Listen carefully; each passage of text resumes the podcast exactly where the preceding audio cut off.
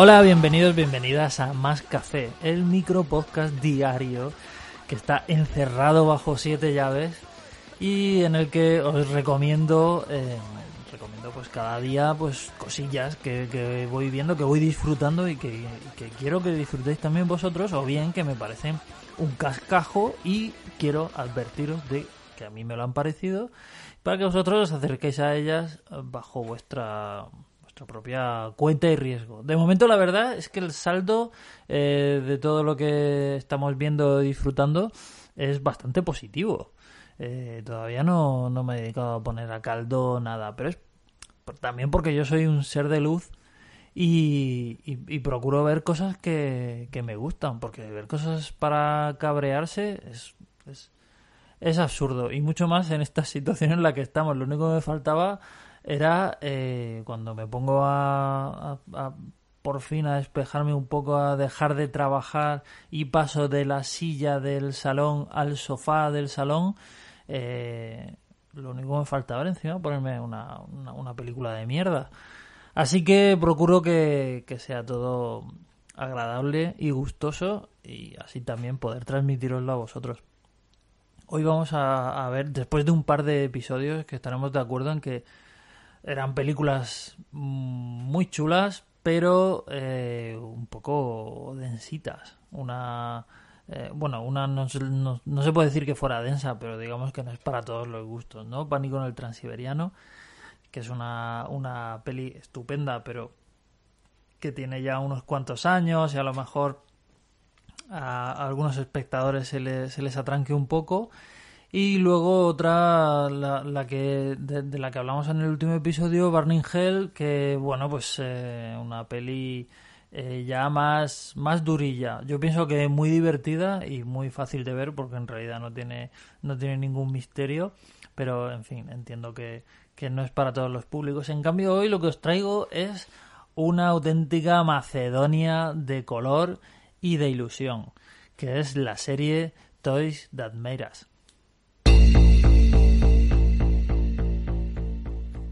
Toys That Meras es una, una serie de... Em, son 12, eh, 12 episodios. Eh, empezaron siendo solo 8, es decir, dos temporadas de 4, pero eh, hace poco sacaron una, una tercera. hasta donde yo sé no, no, se ha anunciado una cuarta, espero que se haga, pero mm, como vamos a ver ahora, lo cierto es que su contenido es, es, limitado, tiene ciertas limitaciones.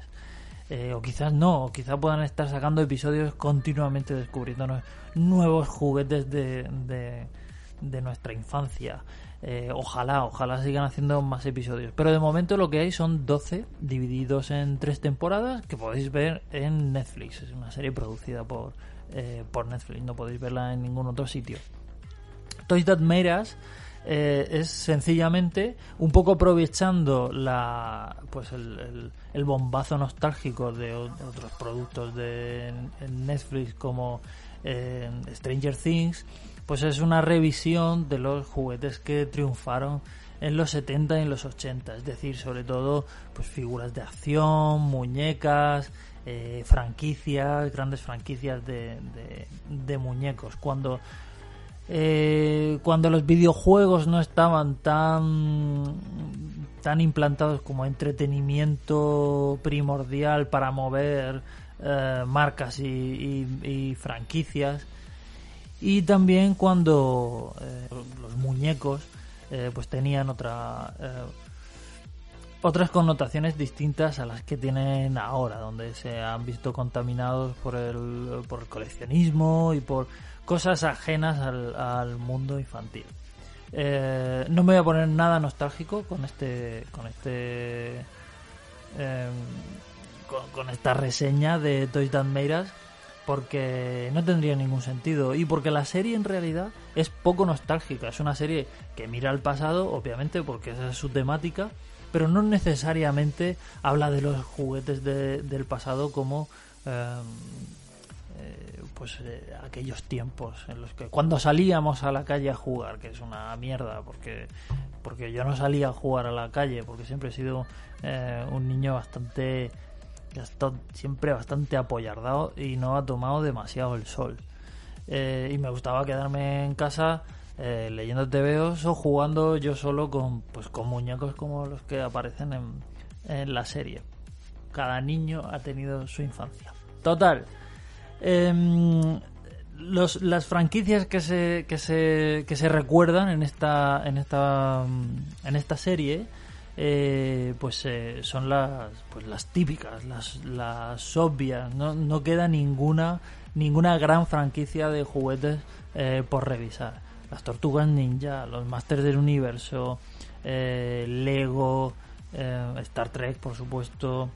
Oh, perdón, Star Wars, por supuesto. Star Trek, menos por supuesto, pero también se habla de, ello. Eh, Barbie, en fin. Todos, todos, los, todos los muñecos de los 70 y los 80.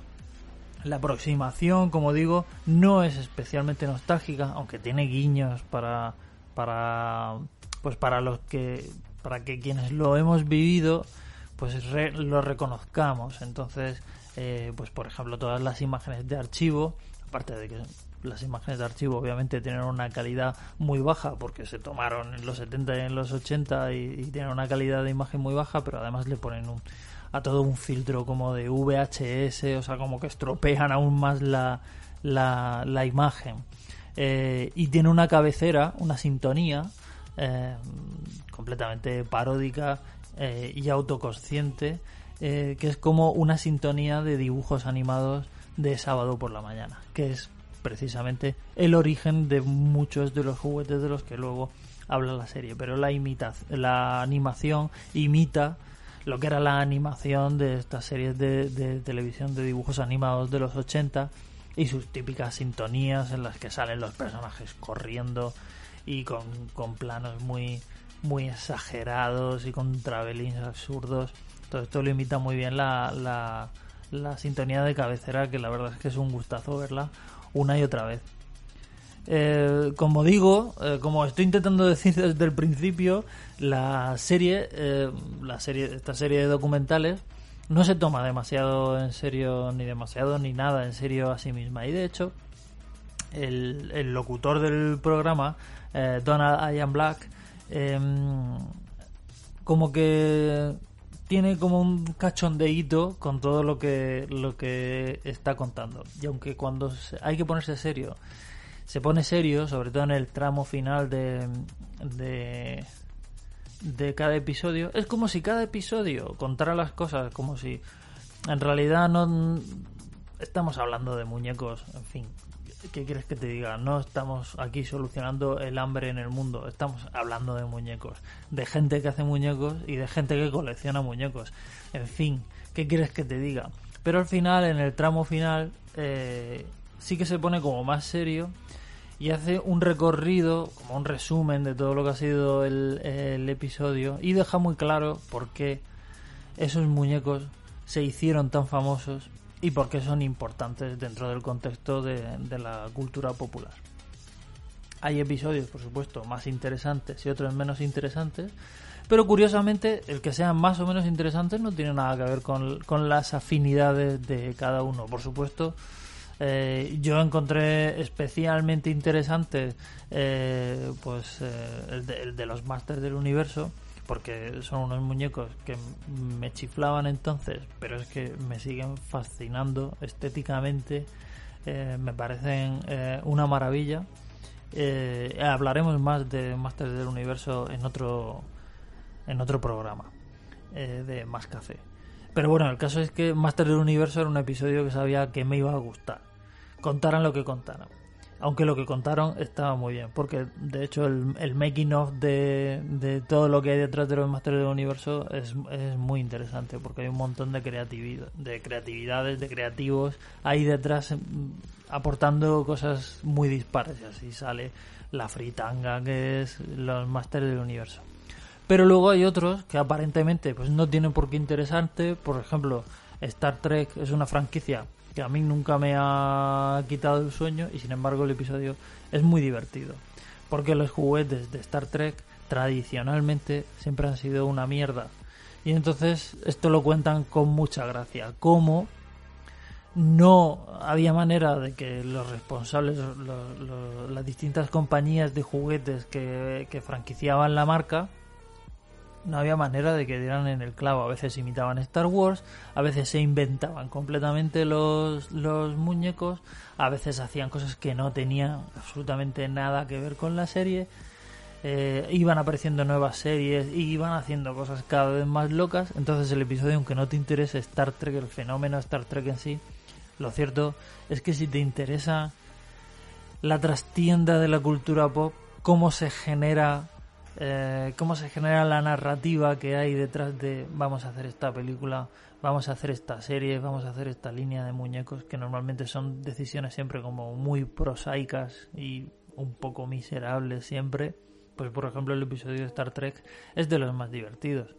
Yo por ejemplo no soy un, un gran fan, me gusta por su carácter icónico, pero no soy un gran fan de Lego y, sin embargo el episodio de Lego es, muy interesante porque se, aparta un poco de la industria juguetera norteamericana, de todo el tema de eh, series de televisión para promocionar muñecos, en fin, todas estas cosas.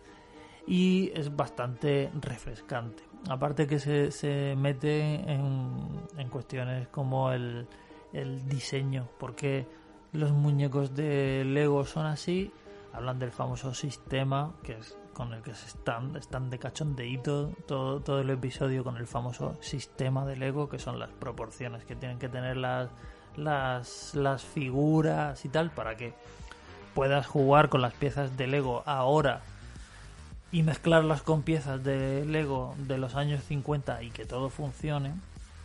Esta maravilla de la, de la, del diseño industrial pues, pues lo tratan y es muy interesante, aunque no te interese en sí Lego. Barbie, por ejemplo, pues obviamente yo nunca, no tengo hermanas, nunca tuve Barbies cerca, eh, pero, pero, pero tal y como lo cuentan, tal y como cuentan la historia, es ciertamente interesante por, por la evolución, como Barbie ha sido un, un reflejo siempre de la sociedad que le, que le, que le vio nacer. Y la muñeca ha ido evolucionando según ha ido evolucionando esa sociedad. Y lo cierto es que es bastante interesante. En general, la serie tiene un tono como bastante frivolón, pero no siempre. Cuando tiene que ponerse emotiva, se pone emotiva. Por ejemplo, en el primer episodio de la tercera temporada, dedicado a las tortugas ninja, que es otra franquicia fascinante por las muchas ramificaciones que ha tenido y también por la popularidad de, los dibujos animados que condicionaron mucho eh, condicionaron mucho el pues el devenir de, de, la línea de juguetes y también por su origen que, que como sabéis si no lo sabéis os lo cuento está basado en un cómic independiente en un cómic para adultos algo absolutamente inaudito en el resto de, los juguetes de, los que habla la la de los que habla la serie. Entonces eh, aquí habla de los dos autores de, ese cómic original Kevin Eastman y Peter Laird y de cómo eh, son distintas cuando se hicieron millonarios con, con, con, su creación, con la creación que habían, que habían parido literalmente como una especie de parodia de las modas de los ninjas y con un con un estilo muy muy underground eh, cuando, cuando, tomaron distintas decisiones con respecto a a, cómo enfocar el, negocio de explotación de, su creación pues eh, se separaron. Tuvieron una serie de desencuentros relacionados como no con el dinero y, se separaron. Y en este episodio eh, el, el, episodio concluye con su, con su reencuentro, cuando después de muchos años sin, sin verse, los dos antiguos amigos se reencuentran y es bastante emotivo. No hay ningún giro dramático, pero es después de haber conocido cómo dos amigos eh, se enfadaron, ver qué pasa cuando el programa los vuelve a poner en contacto, pues eh, sin necesidad de entrar en, en, un rollo sensiblero y sin perder la perspectiva de que aquí hemos venido a hablar de los muñecos de las tortugas ninja, pues tiene un toque humano y que nos recuerda que al final estos muñecos los hacen, al final los hacen personas. O no, porque también hay como una visión bastante curiosa, bastante despiadada de la industria del juguete. Y sale, pues eso, directivos de compañías jugueteras que los ves y dices, pero este tío es un, es un bastardo. Bastardo millonario, pero un bastardo al fin y al cabo.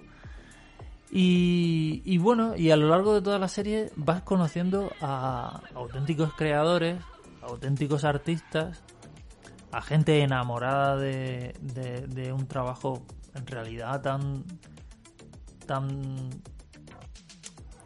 tan positivo como es hacer felices a los niños y a gente que está en esto por el, eh, por el dinero y que solo busca formas de prolongar en el tiempo a lo mejor un éxito eh, fugaz que, que hubo en un momento dado, a veces por casualidad. Todo esto mezclado y a veces incluso dialogando entre sí. Por ejemplo, el episodio de Star Wars, que quizá es uno de los que a mí menos me interesaba, no solo porque no me interesa Star Wars en términos generales, sino porque era una historia que, yo ya me sabía. Eh, como eh, como hubo dos compañías que, lucharon, bueno, no hubo dos compañías que lucharon por los, por los derechos, sino que eh, una compañía eh, pensando que esa peliculita de, de George Lucas no iba a ir a ninguna parte, eh, pues rechazó la, posibilidad de, hacer muñecos. Y lo que se convirtió en, en lo que se convirtió esa línea de juguetes fue, como todos sabemos, en la auténtica la auténtica piedra roseta de los de, los, de, los, de las figuras de acción en los, en los años 80 entonces esa explosión de popularidad de, de, Star Wars hacen referencia al resto de, de, los episodios. Es imposible entender la evolución de muchas de estas líneas de juguetes sin entender Star Wars. Entonces vuelven una y otra vez a la, a la historia de, de Star Wars. Es interesante por eso verlos todos en conjunto, que son episodios obviamente completamente independientes, pero es, es interesante y divertido verlos todos en, en conjunto. En fin, una serie eh, para ver además sin, sin demasiado...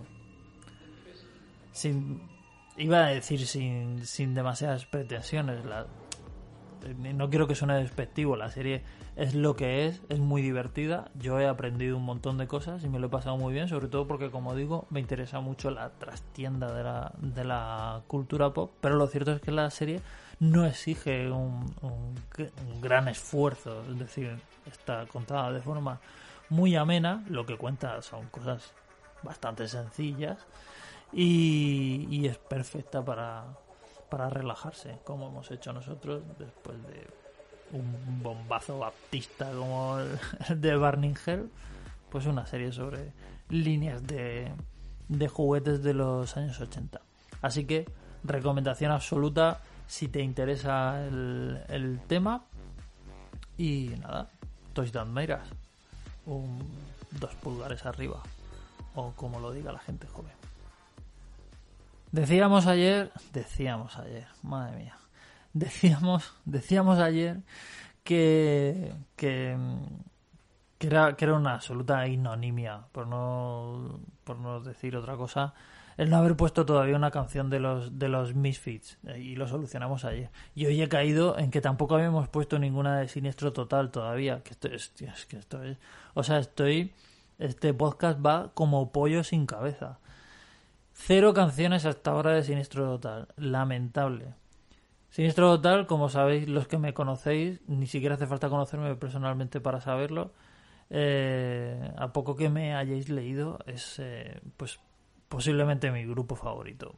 Porque me, Sinistro Total me ha acompañado desde que descubrí, literalmente, desde que, desde que descubrí eh, la música como algo más allá de la sintonía que sonaba, que cantaba Casimiro para que me fuera a la cama. Em, cuando empecé a descubrir que había grupos, que había canciones, que había discos, em, pues eh, descubrí prácticamente de inmediato a Sinistro Total en los tiempos de, eh, de Hoy No Pasa, que fue el, primer disco que oí de, de, ellos y diga que le debo. Fue la primera canción que oí de Sinistro Total y pensé, pero si esto no es un... La música no es un rollazo, la música puede ser guay. Es decir, que Sinistro Total han estado ahí siempre y siempre me han acompañado y además yo soy yo soy de los que piensan que cuando eh, Miguel Costas se fue del grupo, el grupo se convirtió en otra cosa, pero en otra cosa igualmente válida, distinta, sin duda, de lo que eran al principio. Y siempre he pensado que ni mejor ni peor. Hay mucha gente que o te pronuncias miguelista o te pronuncias julianista. Yo, eh, francamente, me gustan mucho todas las etapas del grupo porque dentro de, la, dentro de la etapa de Miguel Costas como cantante hay también muchas subetapas. Eh, y veo como cierta evolución lógica en su música. Así que no, no tengo problemas con absolutamente nada de lo que han hecho Sinistro Total. tienen discos que me gustan más, discos que me gustan menos, como pasa con todos los grupos. Pero, por ejemplo, esto que os voy a poner ahora es procede de eh, uno de sus últimos discos. Eh, Sesión Bermú, bueno, uno de los últimos con respecto a su filmografía porque el disco salió en 1997, es decir, que tiene ya más de 20 años. Cuando he visto la fecha me he quedado helado, porque en 1997 yo ya era un adulto. Y hace 20 años de esto, esto es lamentable. Pero bueno, eh, Sesión Bermú eh, fue, es, un disco alucinante, a mí me chifla. Y eh, esta es una de mis canciones favoritas de, pues eso, de, de, este disco de sesión Bermú, que tiene todos los elementos de la época, es como medio bluesero y demás, tiene esta forma de que ya estaba muy cómodo Julián Hernández en ella, como medio medio recitado, más que más que cantado y yo que sé, un temazo, comisaría.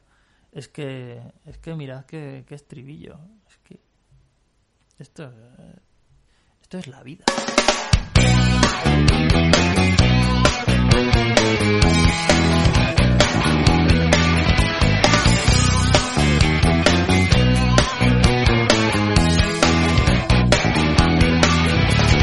Bares son amores cuando cierran tarde.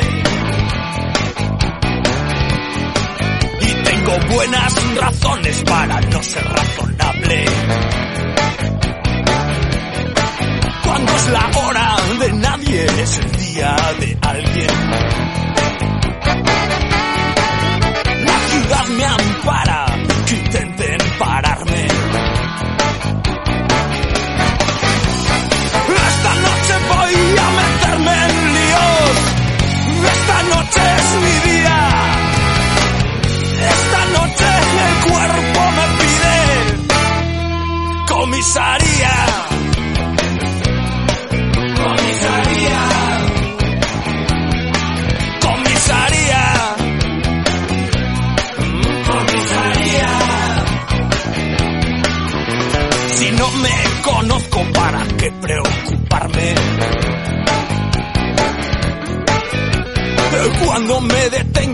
Otro el culpable. Dime, dime, calavera, ¿qué me espera esta noche? Que no me gusta el reproche de dejar cosas a medias.